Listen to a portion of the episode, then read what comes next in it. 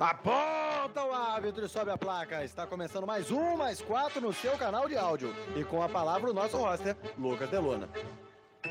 Boa noite, boa noite, boa noite. Gabriel Peck, eu nunca critiquei, meus amigos.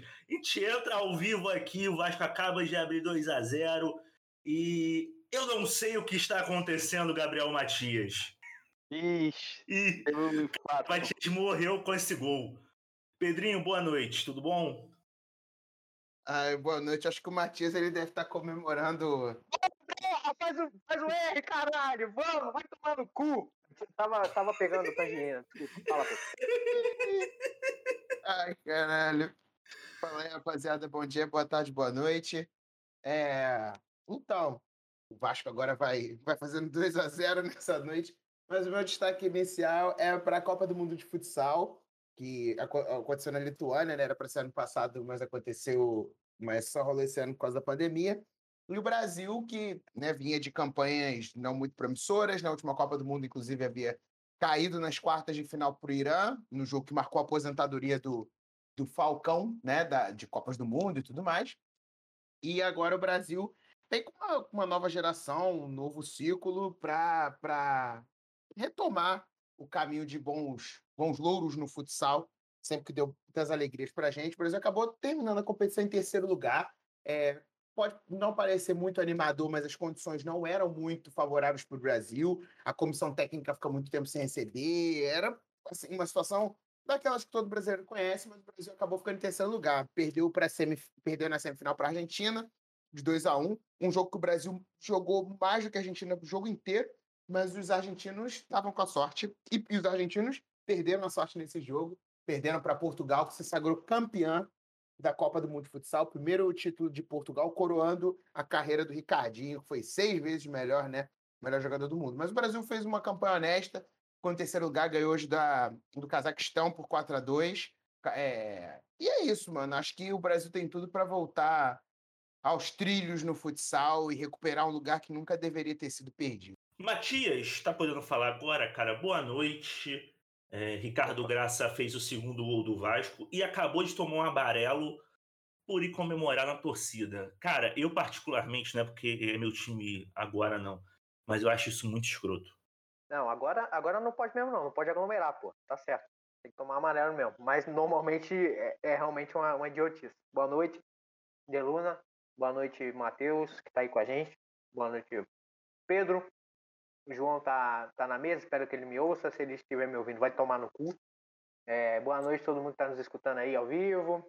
Bom dia, boa tarde, boa noite para quem está nos ouvindo em qualquer outro período do tempo, a partir de, de segunda-feira. É... Cara, não tenho destaque não, sinceramente. Porque meu destaque é o Vasco tá ganhando. Isso é inacreditável. 2 a 0 dois golzinhos, um atrás do outro. Gol do Cano, gol do, do Graça. Então, vamos falar de, do que, que a gente vai falar mesmo? Ah, futebol. Vamos falar de futebol hoje. Vamos falar de futebol e não só ganhando, como a terceira vitória seguida do Vasco e sem sofrer gols até agora. Qual foi a última vez que você viu isso, Matias? Acho que nunca. Acho que nunca vi isso. Mas o, a terceira vitória pela primeira vez, né? Terceira vitória seguida pela primeira vez, eu acho. Acho que o Vasco Sim. nunca venceu três seguidas na Série B. Nessa temporada não. Pode crer. A primeira Primeira vez que vence três seguidas. Vamos esperar, vamos esperar, porque ainda tem jogo para rolar e nunca se pode confiar no Vasco, né? Matheus Marques, boa noite, tudo bom, amigo? Boa noite, ouvintes, boa noite, pessoal da mesa. Bom dia, boa tarde para quem está acompanhando a gente no seu agregador de podcast favorito. É, eu podia destacar o Corinthians, que estava perdendo ontem por 2 a 0 até os 44 no segundo tempo, conseguiu o empate, mas eu vou fazer uma ode ao futebol. Tivemos hoje em Liverpool uma ode ao futebol, um jogo entre Liverpool e Manchester City, 2 a 2 é, Jogaço, um, Jogaço, jogaço, jogo, jogo espetacular. Eram 46, 47 do segundo tempo, tinha um contra-ataque de cada lado, times querendo a vitória. Salah fez, fez a jogada do primeiro gol, uma jogada espetacular. O segundo gol é um golaço é, pode concorrer ao Puskas, ele deixa o Laporte no chão, ele dá um tapa com a perna ruim. Gabriel Jesus, jogando aberto, não centralizado, já há um tempo nessa temporada, foi se estabelecendo jogando aberto, dando mais uma assistência, ele é o líder de assistências do time do City, que é um time que mais chega tocando no gol, e De Bruyne, que não fez uma boa partida, no, no finalzinho ele dá uma invertida de bola, aparece dentro da área, e contou com o desvio do Matip para fazer o gol de empate. Um jogaço, os dois técnicos espetaculares, dois times espetaculares, num gramado espetacular, uma atmosfera espetacular, tá de cheio, foi mal de futebol, 2 a 2 foi justo. O City foi melhor no primeiro tempo, o Liverpool foi melhor no segundo tempo. E muito provavelmente esses dois times vão brigar pelos títulos da, da Champions League, pelo título da Premier League. Eles são, são líderes junto com, com o Chelsea, né? O Chelsea é, segurou a primeira posição né, com esse empate, mas os, os três estão lá em cima. E a, a tendência é que essa temporada seja muito boa e os dois times fizeram um espetáculo muito bom nesse, nesse domingo, domingo, começo da tarde, domingo, aqui pra gente no Brasil. É isso, vamos seguir que o tempo urge, mas não antes de eu lembrar vocês, se você quiser ouvir a gente ao vivo todo domingo, hoje a gente entrou atrasado, um pouquinho atrasado por problemas técnicos, mas se você quiser ouvir a gente ao vivo, zeno.fm barra drible, o aplicativo está disponível para iOS e Android. Você também pode acompanhar a gente na twitch.tv barra drible e no YouTube da Rádio Mania Recife. E se você quiser ouvir a gente depois, como o Matheus já falou, no seu agregador de podcast favorito, está disponível ali sempre segunda-feira à noite, às vezes terça-feira de manhã, depende dos meus horários, tá bom? Me desculpa se atrasa, mas essa semana saiu até antes do que o previsto, em defesa da minha parte. Meus queridos, essa semana, semana cheia, muito jogo importante rolando, Champions League, Libertadores, Brasileirão pegando fogo. Vamos começar por Libertadores. O Flamengo foi a Guayaquil e bateu o Barcelona pelo mesmo placar do jogo de ida, 2 a 0, 4 a 0 no agregado. Bruno Henrique brilhou no Equador. O... Opa, é... Cara, o Flamengo só confirmou que a gente já imaginava, né? A sua classificação. Já, fez, já havia feito um jogo aqui, muito embora a gente tinha comentado, né? Foi um 2 a 0 é, que poderia ter sido muito mais e o Flamengo deixou a desejar. Agora, no segundo jogo, o Flamengo confirmou a sua, a sua superioridade e. Ó, o Vasco atacando aqui. Pô, quase sai golaço. Mas o, o Flamengo confirmou sua superioridade. É... o Barcelona, assim, pouco assustou. Assustou, acho que mais aqui no jogo do Rio de Janeiro do que no jogo lá em Guayaquil. O Flamengo, assim, é, muito embora eu continue batendo na tecla de que o Flamengo parece um time mal treinado, mas um time que é muito talentoso, e aí realmente o, o, o ataque do Flamengo é muito bom, o ataque do Flamengo tem, pô, o Bruno Henrique tá, agora tá inspirado, o Gabigol, muito embora não tenha feito gols, é, tem dado muitos passes, tá reeditando né, voltando a reeditar sua parceria com, com o Bruno Henrique, o Everton Ribeiro, Rascaeta, o Andrés Pereira chegando muito à frente. É, esse jogo, do, um dos jogos do Flamengo contra o Barcelona de Guayaquil, eu assisti no, na ESPN da Argentina. E os locutores e comentaristas argentinos ficam completamente encantados com a capacidade criativa do Flamengo. Embora o Flamengo tenha sete problemas defensivos, cara, que realmente o time é uma máquina. O time, todo mundo consegue construir bem jogadas no Flamengo. E assim, o Flamengo desponta para mim como franco favorito. dizer pra caralho isso, mas como franco favorito a conquistar a América mais uma vez. O, o Júnior, acho que foi o Júnior, o Roger, falou hoje na transmissão exatamente isso, que o Flamengo, se você sobe muito a marcação contra o Flamengo, ele consegue sair no chutão na velocidade com o Bruno Henrique. E se você dá o espaço, tem o espaço para Rascaeta e para o Andrés trabalhar. Então fica muito difícil de tu marcar, cara. Matheus, é... Pedrinho falou que é franco favorito, concorda? Concordo, concordo. É, talvez não fosse franco, franco favorito quanto o Galo, pela qualidade do elenco do Galo. Mas quanto o Palmeiras, o Palmeiras é um time sólido, mas uh, o Flamengo acho que ele tem. Uh, o, o, Abel Ferreira não conseguiu um antídoto ainda para conseguir frear minimamente esse ataque do, do Palmeiras, do, do Flamengo. Então o Flamengo é franco favorito. É, destacar que o Bruno Henrique fez os quatro gols, né? Ele fez os dois da ida, os dois da volta. É, ele tá muito bem. O Everton Ribeiro voltando a jogar bem, né? Ele que no Flamengo vinha oscilando, mas na seleção vinha, vinha conquistando espaço. vinha jogando bem, até merecendo a titularidade. Então, é, nessa, nesse final de temporada, né? É, é, a, a, final é meio estranha, né? Vai demorar muito, é muito tempo, né?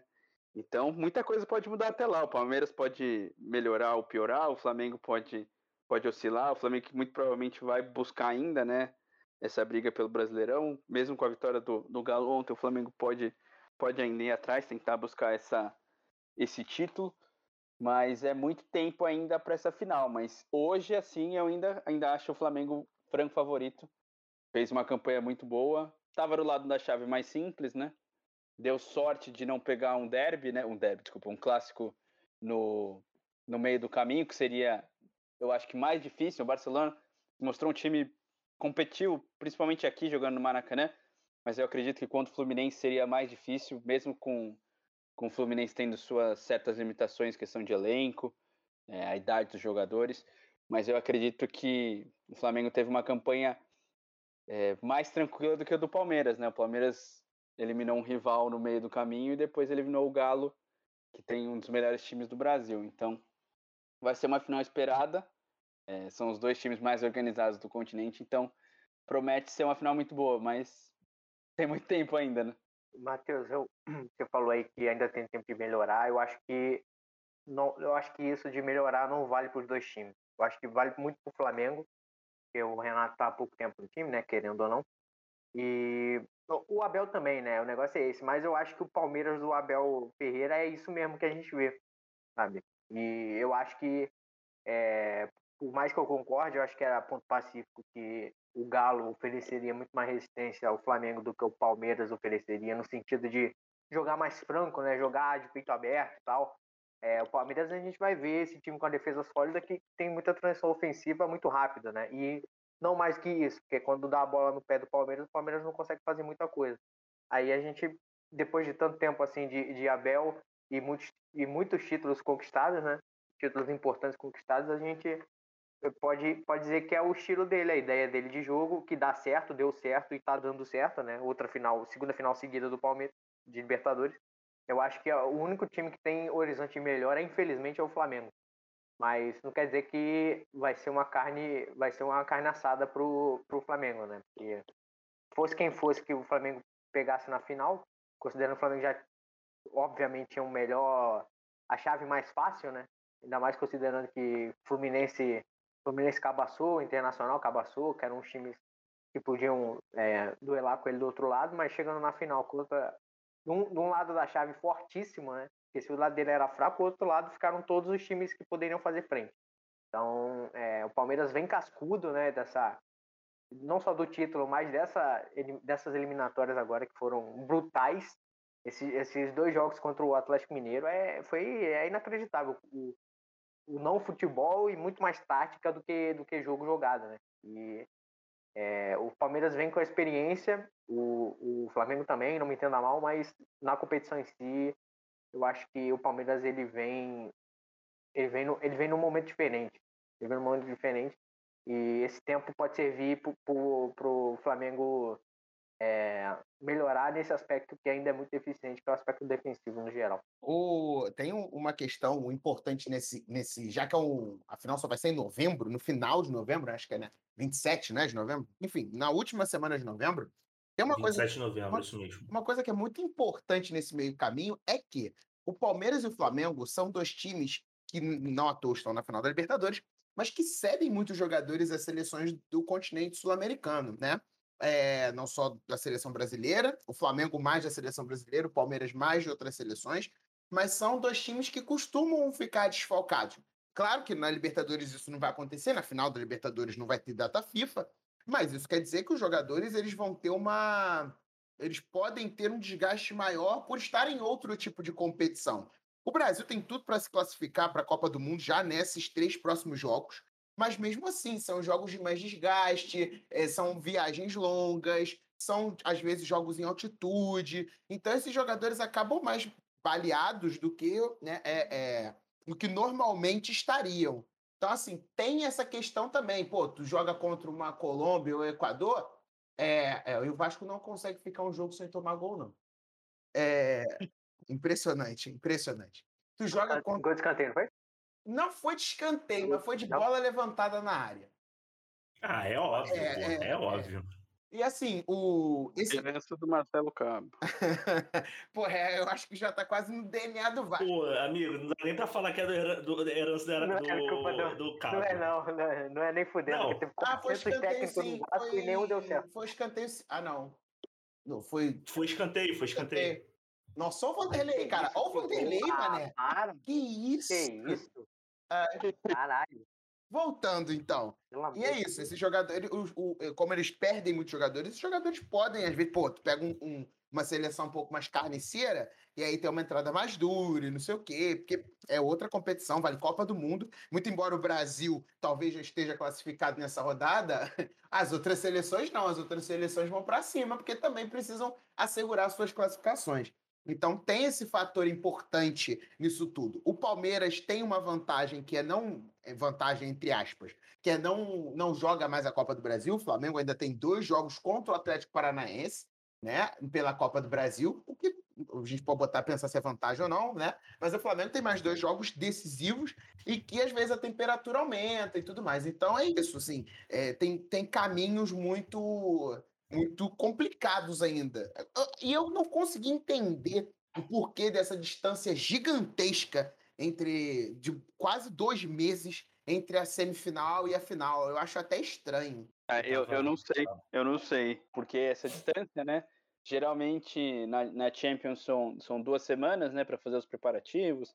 Tem aquele a, a, a FanFest lá para preparar a cidade que vai receber a final. Mas realmente dois meses tudo pode acontecer, né? É, o Flamengo, ter, o, o, o Davi Luiz saiu no começo do jogo lá, lá em Barranquilha.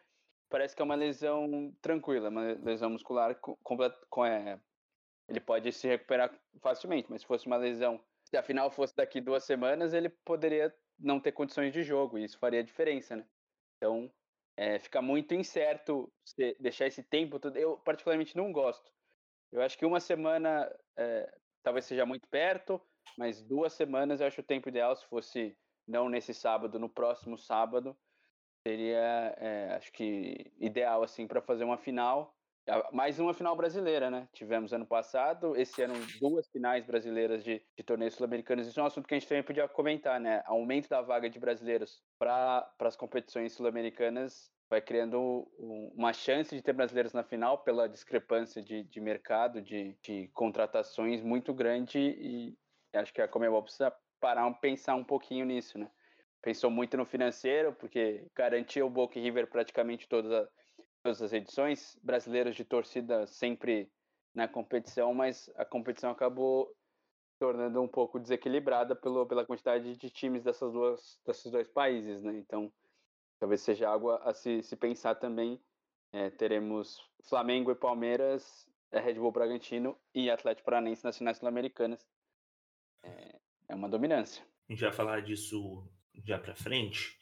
Mas eu queria falar com vocês sobre o jogo, a outra semifinal. Galo saiu na frente contra o Palmeiras, depois de um 0 a 0 em São Paulo.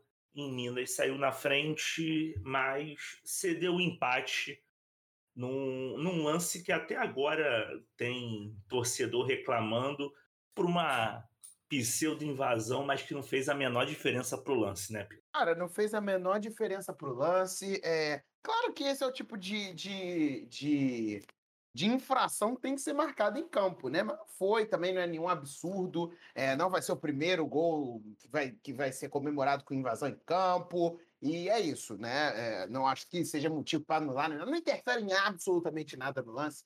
Aí, no máximo que poderia alegar era ah, a linha de impedimento e tudo mais, mas não estava impedido e hoje em dia tem VAR. Então, assim, não existe o porquê.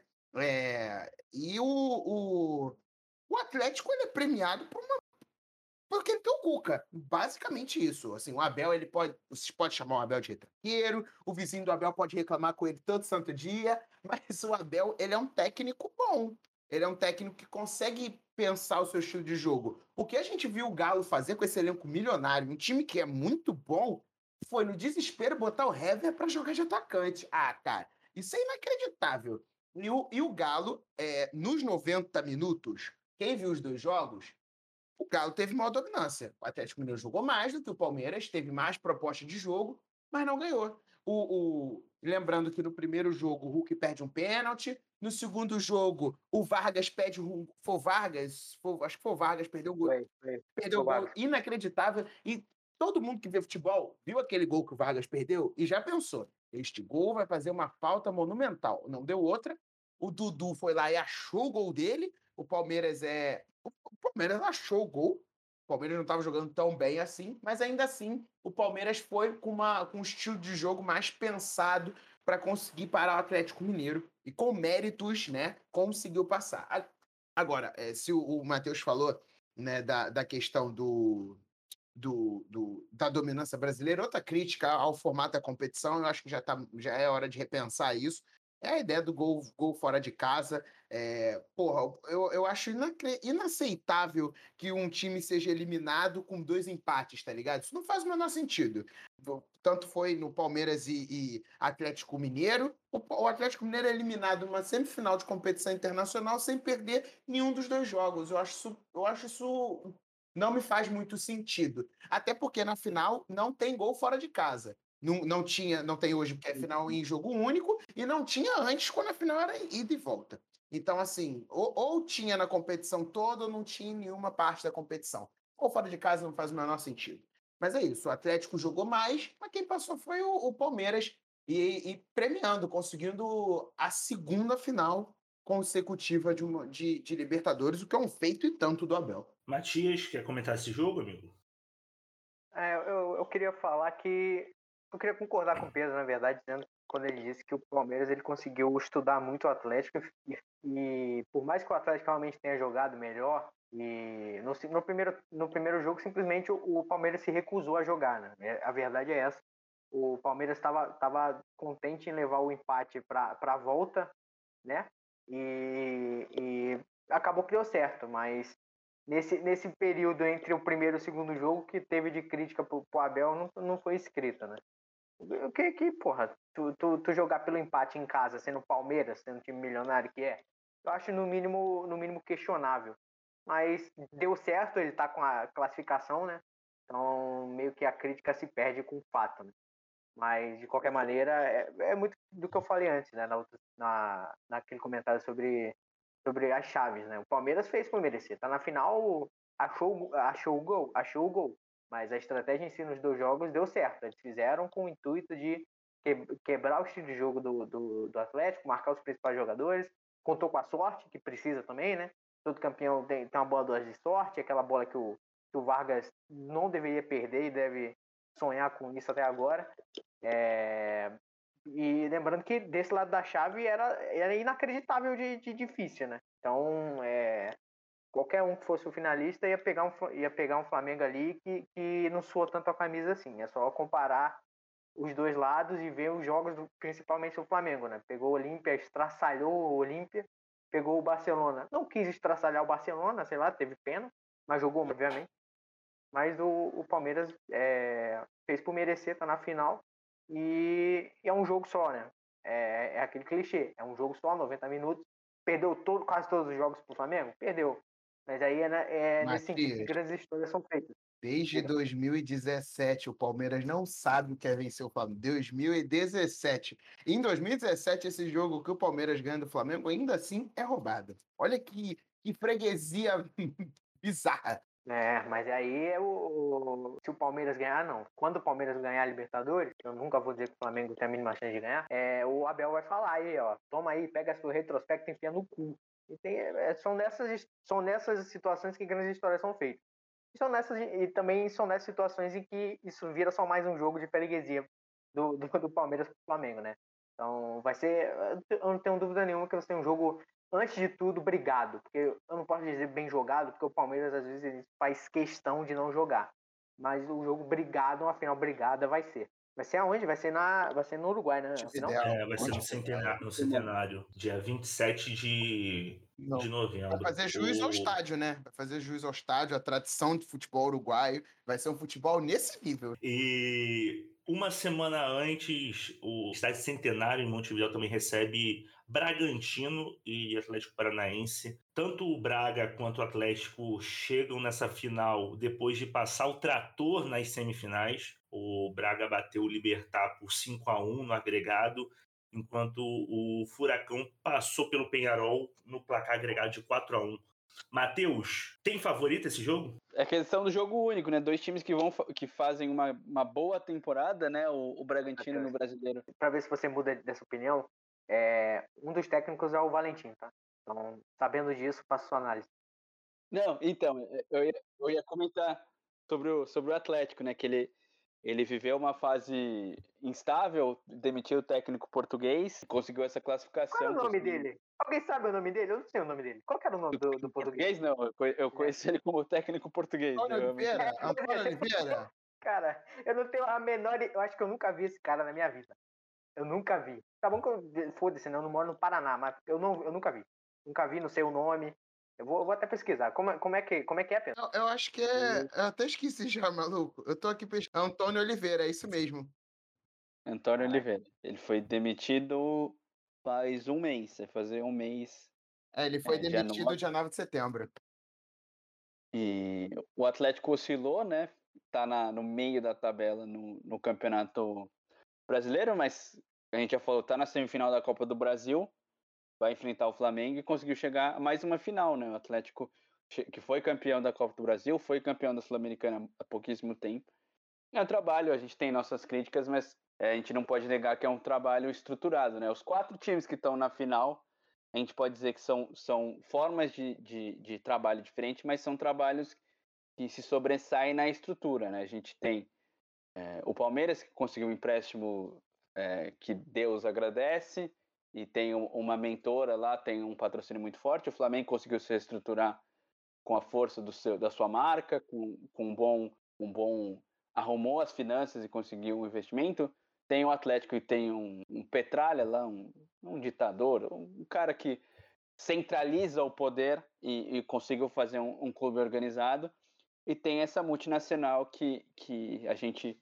Eu, por, por, exemplo, tinha poucas dúvidas que ia dar certo, né? Porque parece que tudo que a Red Bull coloca a mão é, dá certo de alguma forma. E é um trabalho que muito jovem, pulou etapas, mas já conseguiu alcançar uma, uma final sul-americana. Pegando pela temporada, o, o, Red Bull é favorito, né? Pela campanha que vai fazendo no Campeonato Brasileiro, é, é o quinto colocado, é, vem jogando bem.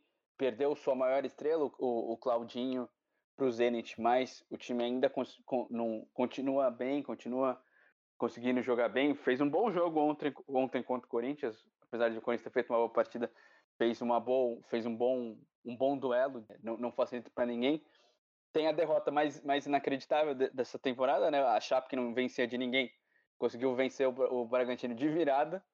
É, a única vitória do, da, da equipe de Chapecó foi contra o Bragantino. Mas eu acho que vai ser uma final legal, final disputada, jogo único.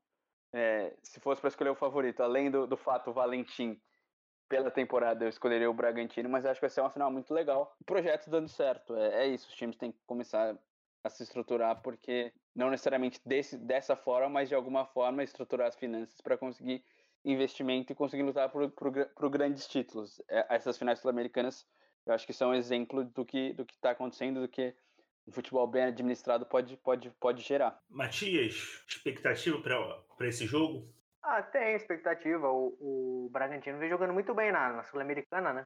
O Bragantino pega o Libertar, né? Pegou o Libertar na semi, deu os dois jogos, como você falou. E tem no Arthur o principal jogador. O Arthur e o, e o Iago, né? Se não me engano. Não, o Ítalo, perdão. Ítalo atacante e o, Arthur, que era do Palmeiras, tá jogando uma barbaridade. O cara meteu 12 passes para gol, que agora na temporada. É, quer dizer, antes do jogo contra o Corinthians, não sei se ele deu passe pro gol, o Matheus que viu pode me dizer, mas até onde eu tinha visto, ele tinha metido 12 assistências. Isso é inacreditável. Para meio do ano, tá incrível. Tá incrível. E tá jogando pra caramba. Já jogava bem pra caramba. Para mim, os principais erros do Palmeiras foi deixar esse moleque sair, mas aí já é outra história, né? E eu acho que o, o, o Bragantino tem tudo para ganhar aí. Já pulou várias etapas em chegar, é, chegando em, em final internacional, né? Num projeto tão, tão novo quanto é o, o, o Bragantino. a segunda aventura do Bragantino no Brasil, né? Que a outra tem um cadáver na quarta divisão chamada Red Bull Brasil. É, comprou o Bragantino aí, tá fazendo, tá fazendo uma ótima campanha no brasileiro, final, final continental. É, e, o, e, o, projeto realmente vai, vai pulando etapas, vai subindo, vai subindo degraus que provavelmente os, os diretores financeiros da Red Bull não, não esperavam, não tão cedo, mas é, tem um time melhor, tá na fase melhor. Não vou dizer que tem um técnico melhor, porque entre Barbieri e Valentim, eu sinceramente um, escolho o Fernandinho. Ah, mas o, o vai ser um, vai ah, ser um, vai isso, ser um jogo de... Calma aí, tu não acha o Barbieri um técnico bom, não? Dessa nova geração? Não, não. É isso que eu ia falar, porra. Você comparou com, com, com o Valentim, porra. E com o. Um é técnico. É, não, um pelo menos é técnico. Não, não, não, não vou não criticar o Diniz, o Diniz, aqui agora. Não vou criticar eu não o Diniz. com o Diniz, eu falei que o Diniz era melhor, não comparei. Eu falei que era melhor. Eu pus uma hierarquia muito bem estabelecida aqui. Porque o Vasco tá ganhando confiança. O Bragantino ganhou de confiança? Duvido, duvido. Mas eu vou dizer que o jogo vai ser difícil pro Atlético, tá? É, porque o Bragantino vem, vem bem pra caralho aí. E, e vai ser um bom jogo. Eu espero, eu espero que seja um bom jogo, pelo menos. E esse negócio, esse negócio de quatro brasileiros na final, o, você, o, o Matheus falou aí, depois o, o Pedro falou aí da, que a Comembol tem que rever o projeto. Eu acho que é exatamente isso que a Comembol quer, tá? Eu, eu vou na contramão do que vocês estão falando. Eu acho que a Comembol tá feliz com o que tá acontecendo. Não, não, não literalmente por serem dois, é, só brasileiros na final, porque para a Comembol, provavelmente ela quer que todo ano as semis sejam dois argentinos e dois brasileiros. Não, não tenho dúvidas disso. Ela não liga para Peru, para Paraguai, para Venezuela, menos ainda, Colômbia, eles não querem saber, sabe? Então, desde que começaram a aumentar essas vagas indiscriminadamente, eles querem isso. Então, eu não sei se vai mudar, sinceramente, não sei. Mas que deveria mudar, deveria. Não deveria nem ter sido feito, né? Mas agora que foi feito, é... agora tem que aguentar. Pedro, já só acabou aí, cara? Antes do Pedro falar, só uma informação interessante. No Campeonato Brasileiro de 2021, teremos quatro rebaixados, um time que não jogará competições sul-americanas e os outros todos jogarão competição americana.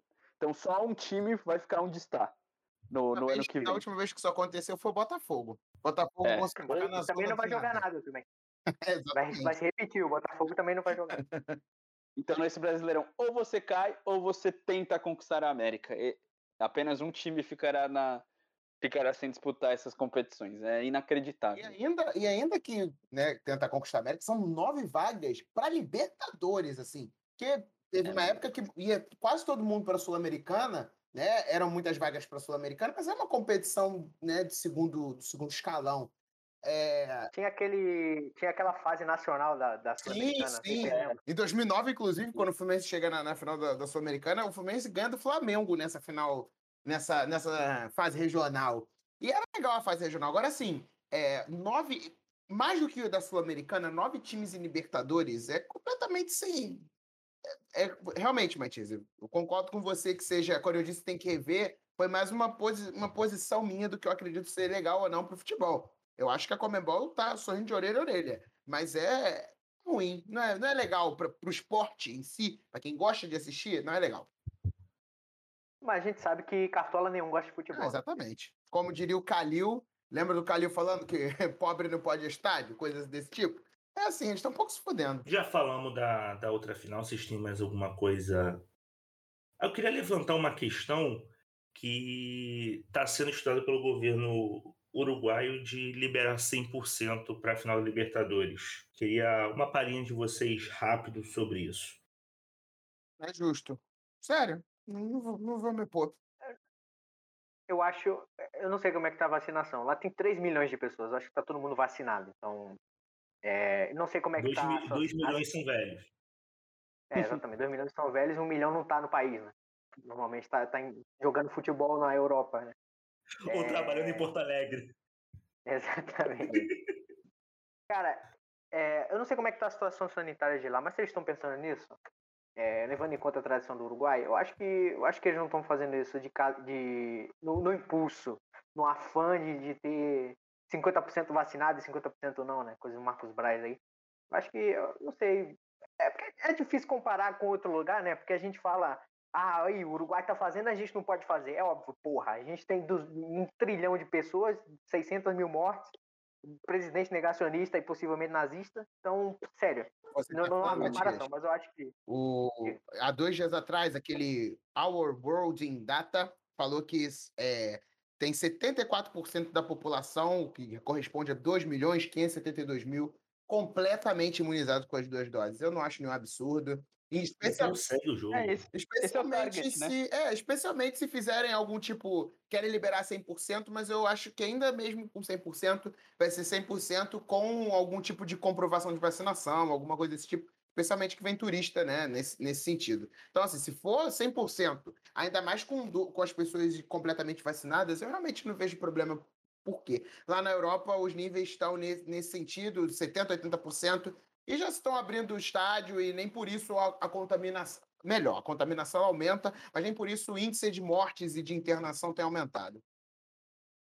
Não, É. você falou, inte- é isso que que você falou, não estava pensando. É, vai, vai, vai ir gente do Paraná para ver e, e vai ver e vai ir gente que é dona, dona do Bragantino para assistir, né? Então, são pessoas do Brasil que é simplesmente um aterro sanitário em formato de país. Então, eu não sei como é que vai ser a, a- o protocolo. Deve ser isso que você falou, eles devem, eles devem pedir o passaporte de imunidade, sei lá, algo do tipo. Então, para mim, eu é. acho que tá certo. Vacina, vacina ou, ou comprovante de um PCR, um exame com dois dias, três dias, sei lá, protocolo normal. Acho que não tem muito como evitar. É, como o Pedro falou, o Uruguai já chegou no, no nível que eles acham aceitáveis, né, pro, pro, pro nível de imunização do, do país, né, 75% é o que, que busca aqui no Brasil com as, com as duas doses, né? Então, as coisas vão voltando. Aqui o Brasil já vai voltar, a Argentina hoje voltou, né? O Super Clássico já foi o primeiro com, com o público no estádio. Então, é a tendência. 100% talvez nunca é, né? Porque os esses jogos sul-americanos, eles têm muito camarote, muito aquela, aquela parte que envolve patrocinadores que eles não, não conseguem colocar tudo, né? Porque tem stand, tem é, vai muita gente, muitos convidados, então não vai ser a capacidade total do centenário, eu acredito. Pro- Provavelmente vai- pode chegar, se for, se eles liberarem tudo, 90%, porque tem, é, essas empresas pegam muitos ingressos e às vezes não conseguem distribuir, às vezes tem o- os setores promocionais que eles fazem e não, não acabam não ocupando todo o espaço destinado a eles. Então, acredito que, que vai funcionar. Tomara que não dê nada errado, não aumente casos, mas está tudo bem encaminhado. Queridos, vamos falar de Champions League, por favor. Essa semana eu fiquei meio out da Champions, mas consegui ver PSG 2 e City 1. Foi um bom jogo, Pedro. É, PSG 2, City 0. Zé- Zero, zero. perdão, perdão. Cara, foi, foi um. viu o jogo sim. Foi um bom jogo e, e assim, é, quem vê o futebol do City, especialmente na Premier League, vê o City jogando muita bola, inclusive contra adversários de peso. Quem viu hoje Liverpool City, viu, como bem frisou o Matheus, um show de futebol, com o City jogando muita bola e o time do Liverpool também jogando muita bola. E aí chega na Champions e tem algumas coisas que acontecem. Eu acho que foi o Matias que fez esse comparativo, que PSG e City, tava lembrando o, o City e Lyon. Não foi, Matias? Foi isso que tu falou? Foi. Cara, é exatamente isso. O City dominou a maior parte do jogo, teve mais volume de jogo, teve melhor, melhores construções de, de, de jogadas. Mas aí o placar, meu filho, o placar é 2 a 0 PSG. Né? O Messi finalmente desencantou, fez um belíssimo gol, ao melhor estilo Messi. E o outro gol foi do Gueye, né? Quando saiu o gol do Gueye, eu tava até pensando que tava proibido sair gol do trio, né? Do Mbappé, do Messi e do, e do Neymar, né? Porque parece Neymar eles furou, não... né? Oi? Neymar furou a bola, né? Era pra ser gol do Neymar, ele É. errou. E os números do jogo mostram o domínio do, do, do City, o mais volume. O City teve 18 ch- chutes ao gol, 7 chances mais claras. O PSG teve 6 chutes ao gol, 3 com chances mais claras. É, foram 533 passos tocados pelo City, 469 pelo, pelo PSG. A posse de bola foi até equilibrada, 55 a 45, mas o volume de jogo, né? O futebol, quando o City tinha a bola, era muito mais vertical do que o próprio PSG. E no final das contas, 2 a 0 São aquelas coisas do futebol. é, e eu não posso nem falar que a camisa pesou, porque são duas camisas que não pesam, né? É, mas é isso, parece que o Guardiola ele vai ver o Messi toda vez e vai lembrar. sem Messi eu não consigo. É isso, mano. Foi um bom jogo de assistir, mas o PSG não jogou para 2 a 0 Só que ganhou 2 a 0 O futebol tem dessas, mano. É, é, é maluquice. Ele explicava essa porra. O, o PSG é um bando, cara.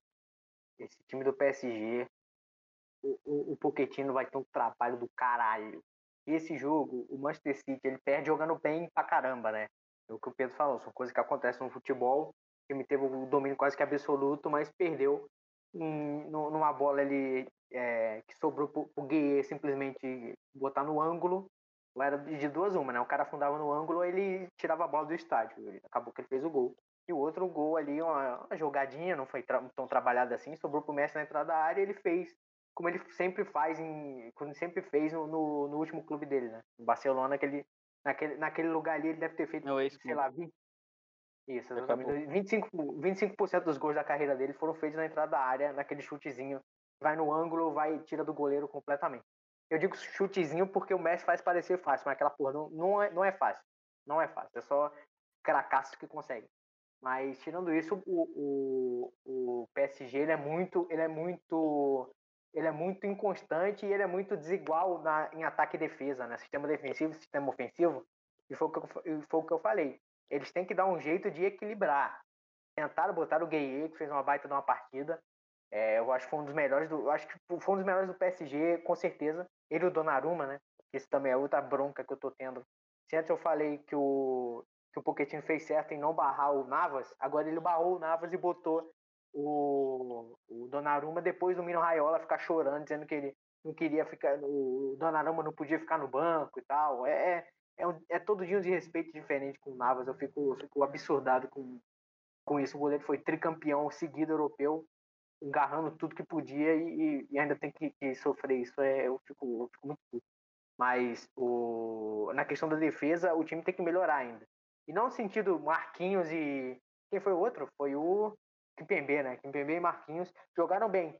Mas é, num time em que o trio ofensivo não volta, porque, porra, tu vai pedir pro Messi voltar? Não vai. O Messi, o Messi não voltava nem no Barcelona no começo da carreira, imagina agora. Ele é, já é o Messi.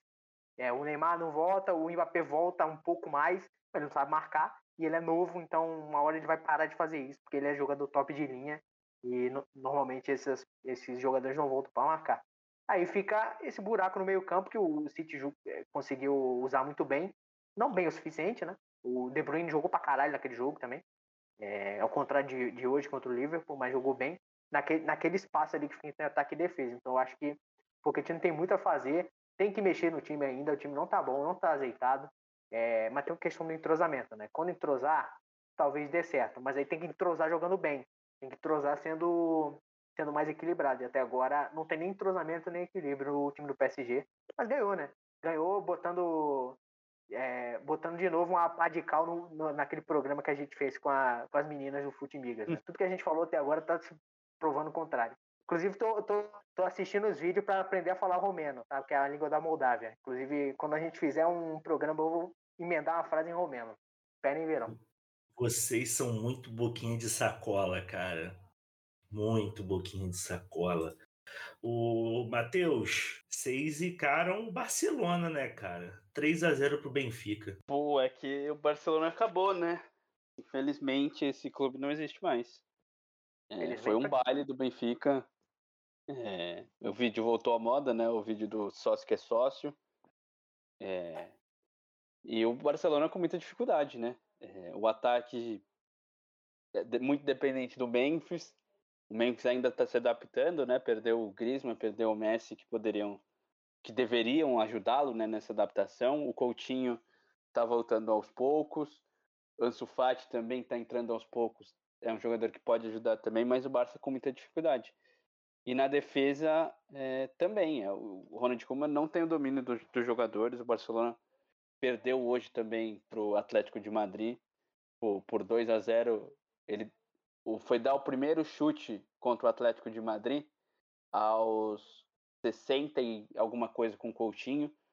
Na Champions League não deu um chute no gol nesses primeiros dois jogos, então já são 180 minutos. Tem que dar um chute na direção do gol, não, não acertou o gol do Neuer na primeira partida e o gol do Benfica também não acertou. O Barcelona com muita dificuldade, teve, teve expulsão ainda no, no finalzinho do Eric Garcia.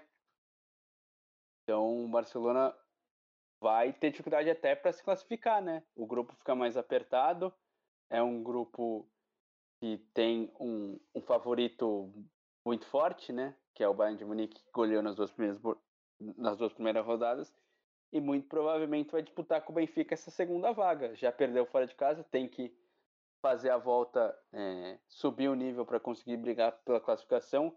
O outro integrante do grupo é o Dinamo de Kiev. O Dinamo empatou em 0 a 0 com o Benfica. Então o Barcelona vai brigar com esses dois times para tentar conquistar a vaga. Imagine o Barcelona jogando é, a Europa League, né? Algo impensável há três meses atrás. Matheus, com muita sinceridade, hoje o, o, o, o, Barcelona tem que estar, graças a Deus, se conseguir a Europa League. É, o... é verdade, é verdade, porque o futebol não vem jogando bem.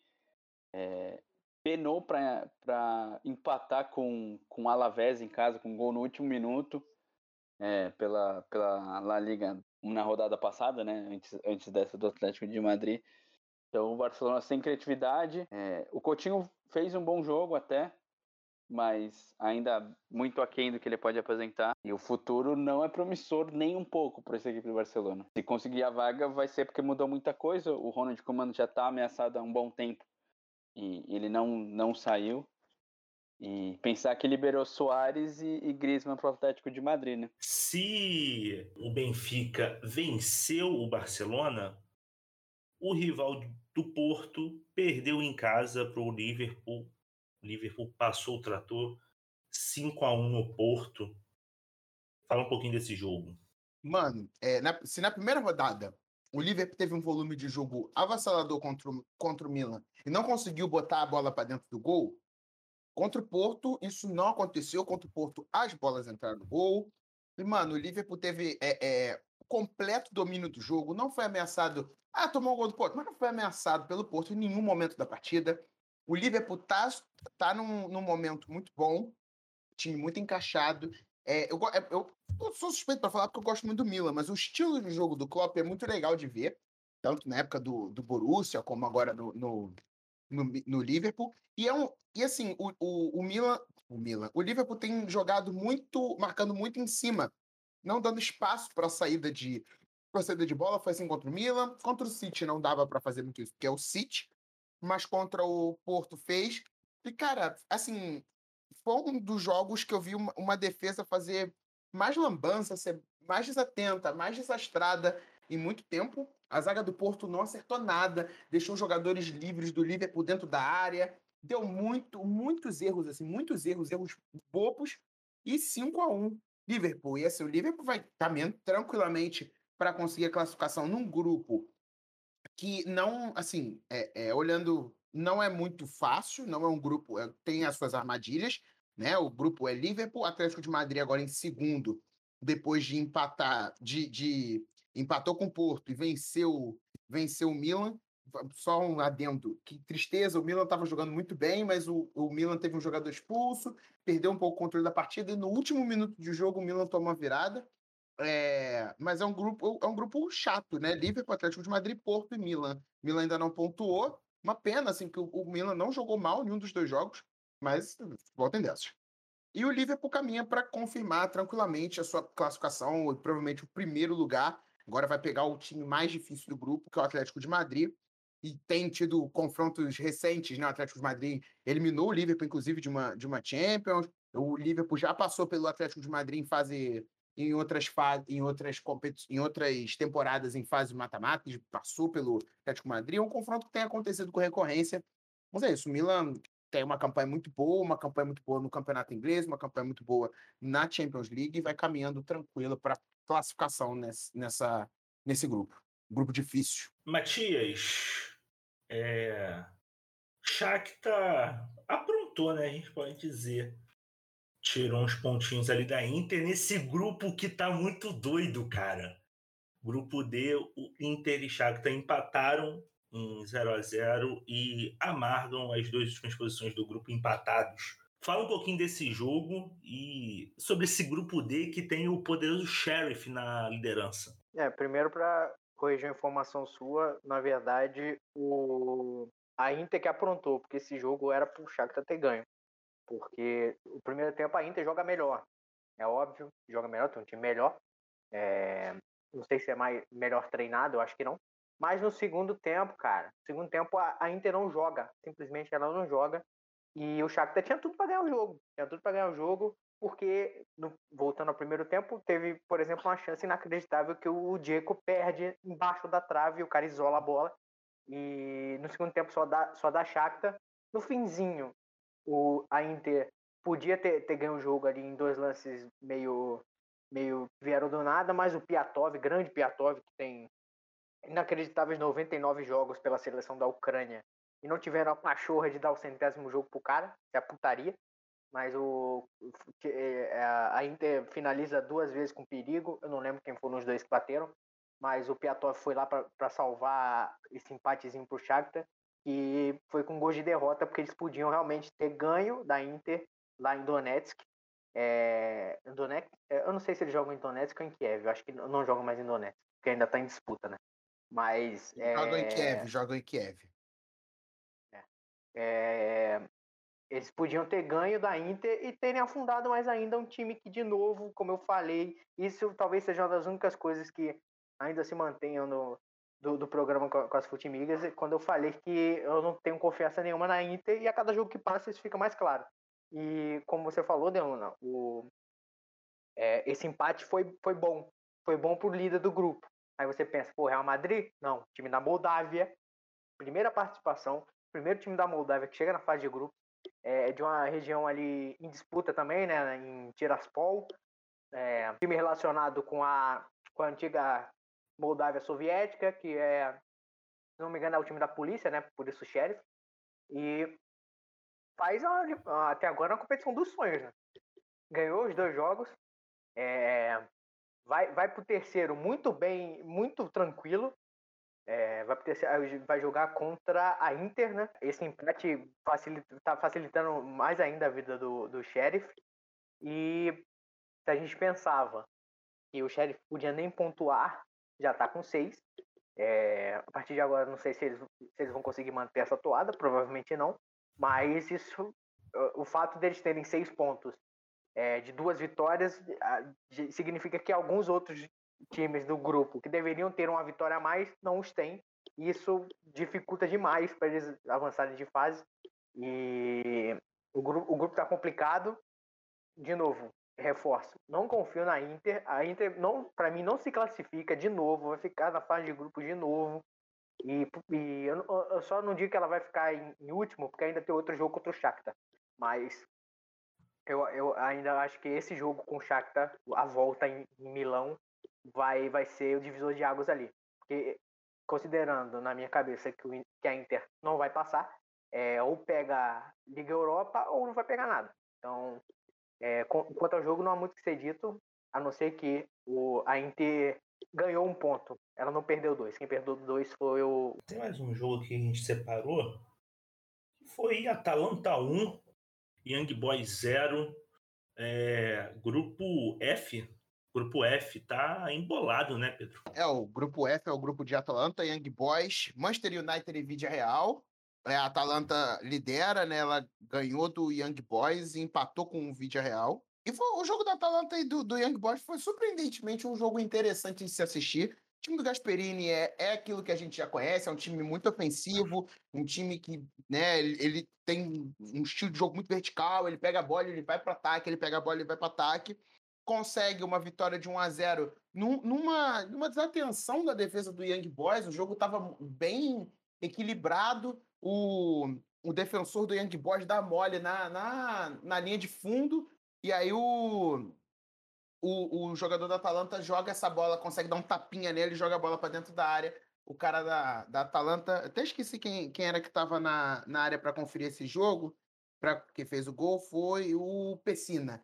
Pessina foi e fez o gol, jogou a bola para dentro do gol e a Atalanta venceu.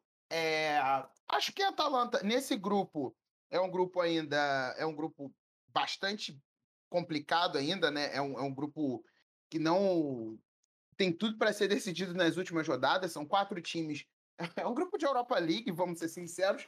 É, o, o, o, time que mais tem feito melhores aparições na Champions é a Atalanta, né?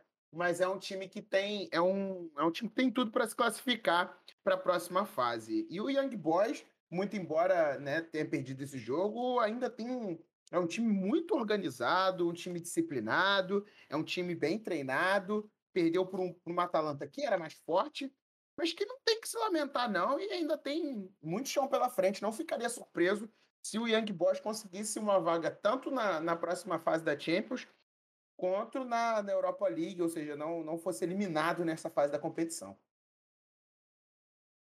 Pedro, você falou que é um grupo de, de Europa League. É, os times que disputaram a final da, da temporada passada se reencontraram em Old Trafford, né? E o Solskjaer aprendeu que ele não pode tirar o Cristiano Ronaldo, independentemente de como está o jogo. Ele não pode tirar o homem porque o homem decide. Ele tirou o Cristiano no primeiro jogo para colocar o Lingard, e o Lingard erra na saída de bola e o Manchester acaba tomando a virada, perdendo fora de casa. E aí, nesse jogo, estava muito complicado, né? Até os, os 60 minutos o Manchester vinha perdendo. Aí, numa falta que não foi falta, sofrida pelo ataque do Manchester United, o Bruno Fernandes cobra uma jogada ensaiada e o Alex Telles faz um golaço de primeira de fora da área. É, lembrou, não muito, mas lembrou um gol do Robin que ele faz. É, aí na cobrança de escanteio, a bola é levantada na entrada da área, pega de primeira, bateu muito firme o brasileiro para empatar o jogo. E aí no finalzinho, finalzinho, no Ferg Time, aos, aos 50 minutos, uma bola levantada, o Cristiano escora de cabeça. O Lingard inteligente, né? Diferente do que ele fez no, no primeiro jogo rola para trás e o Cristiano chuta e faz o gol, vira pro, pro, pro Manchester United e aí vai a loucura. É, no seu primeiro jogo em casa desde a volta pela Champions League, na sua competição favorita, ele faz o gol da vitória. No finalzinho garante os primeiros três pontos do United e embola o grupo, né? Como você falou, é, Manchester United consegue os três pontos, o grupo está embolado na Champions League, qualquer um pode se classificar, mesmo o Young Boys é, não, não seria uma surpresa, né? Então, um grupo bem competitivo, bem equilibrado e o Villarreal se deu melhor na final da Europa League do ano passado e dessa vez no finalzinho o Manchester United conseguiu a vitória, conseguiu os primeiros três pontos na competição e o Solskjaer vai penando, o time com muita dificuldade, contratou muito bem nessa, nessa janela, né? Contratou um zagueiro experiente que precisava, o Varane, contratou o, o Jadon Sancho e o Cristiano Ronaldo para frente.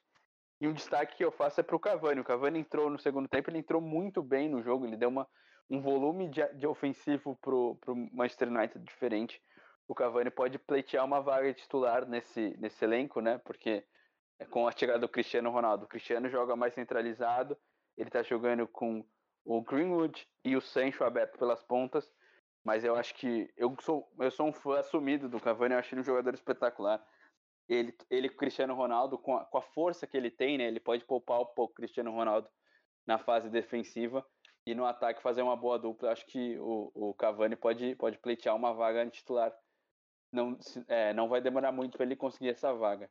Mas o Solskjaer precisa trabalhar bastante esse elenco, que foi muito reforçado, para conseguir jogar melhor, né? Para conseguir jogar melhor e não vencer no sufoco já são partidas e partidas que o Cristiano vem tirando é, o time no sufoco, vem conseguindo a vitória no sufoco. É, tem mais algum jogo? Tem mais algum jogo que alguém quer, quer destacar, que acompanhou aí nessa, nessa Champions League? Tem, ô Matheus, tem Juventus 1, Chelsea 0, grupo H. É isso, né? O último grupo, sempre confundo se é G ou H, é H. Juventus venceu o Chelsea, assumiu a liderança do grupo H com seis pontos, duas vitórias em dois jogos.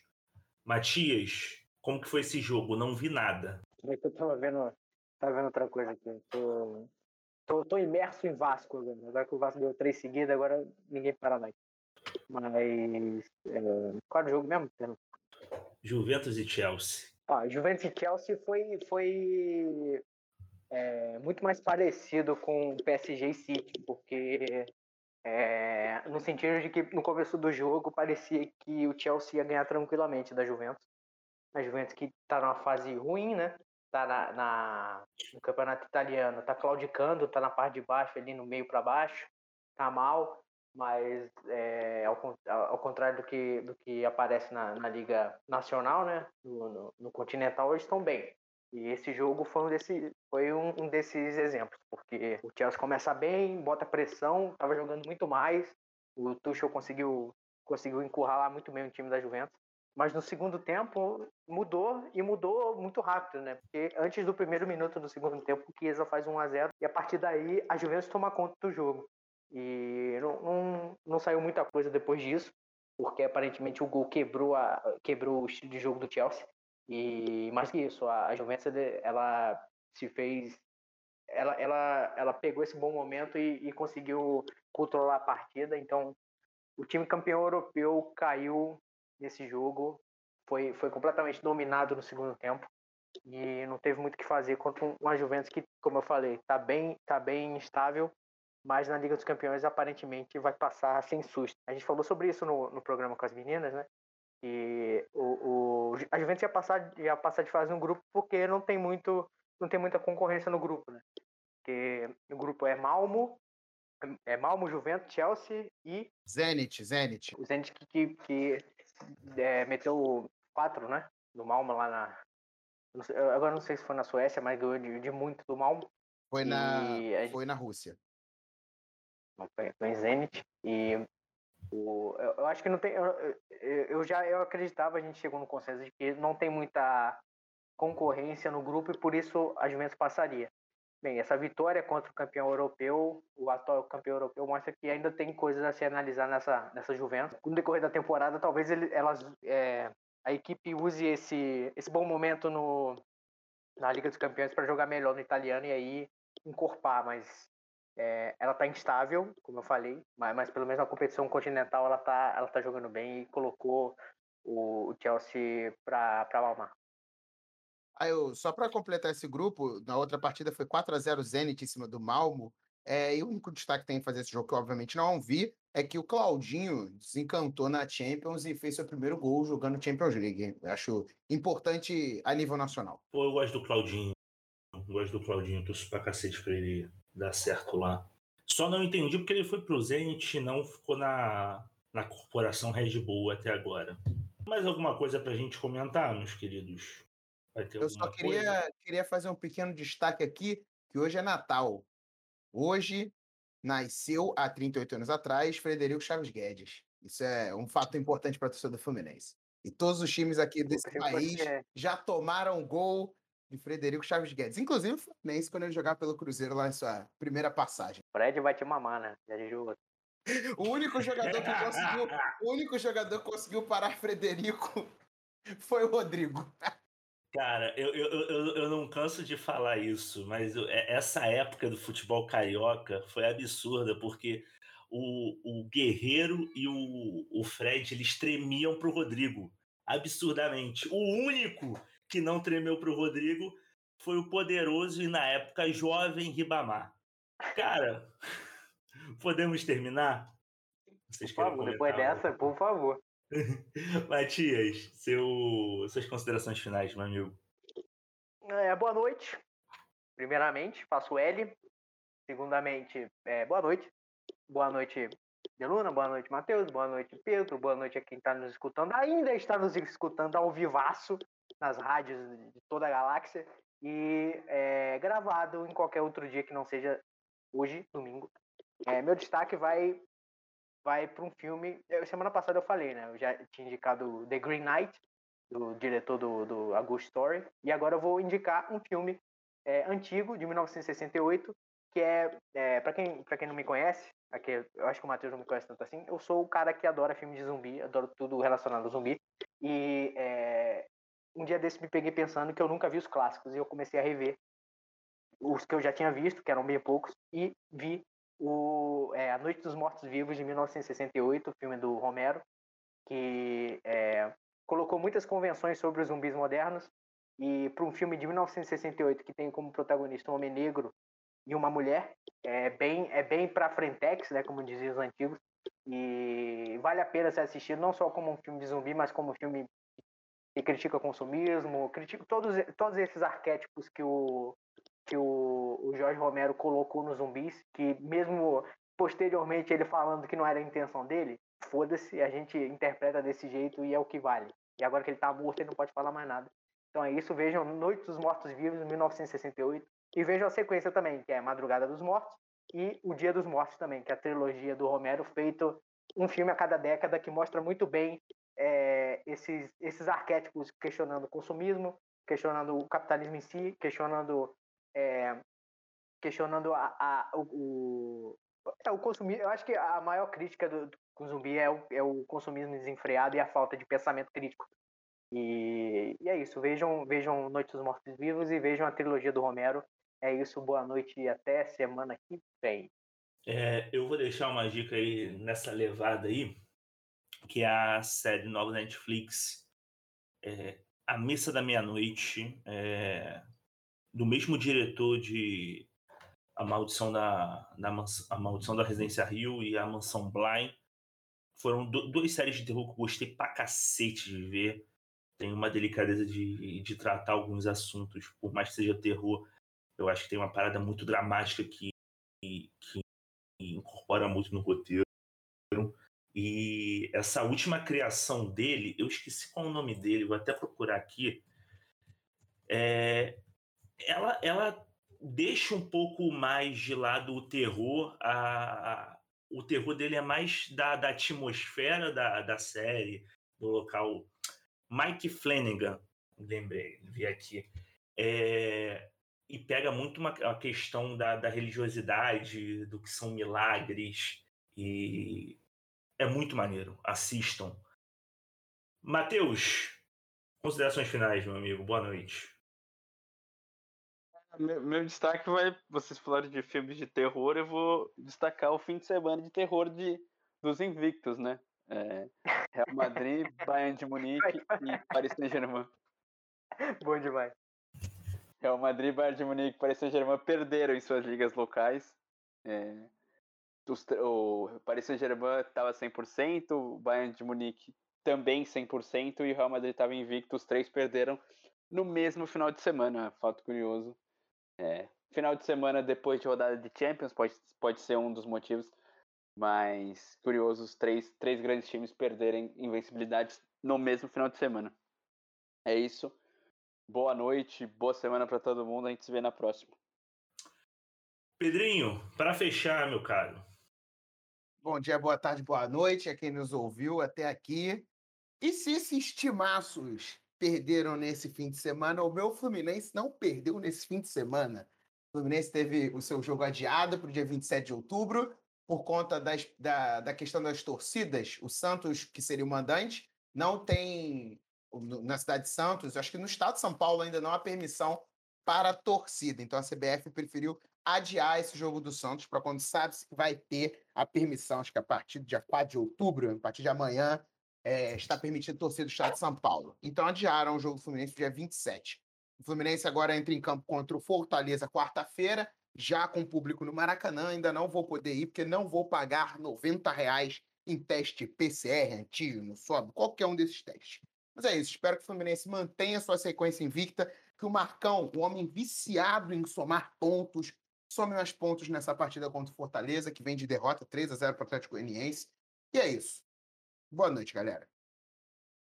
É isso, a gente vai ficando por aqui, lembrando sempre aquele recadinho do final do programa para você seguir a gente nas redes sociais, mais quatro podcasts no Instagram, arroba Rádio no Instagram também se inscreve no canal da Rádio Mania Recife no YouTube e assina o feed do seu agregador aí, do Mais Quatro, seu agregador de podcast favorito, pode ser Deezer, Cashbox, Spotify, você decide. Só assina a gente para fortalecer o trabalho, tá bom? Um beijo e até semana que vem.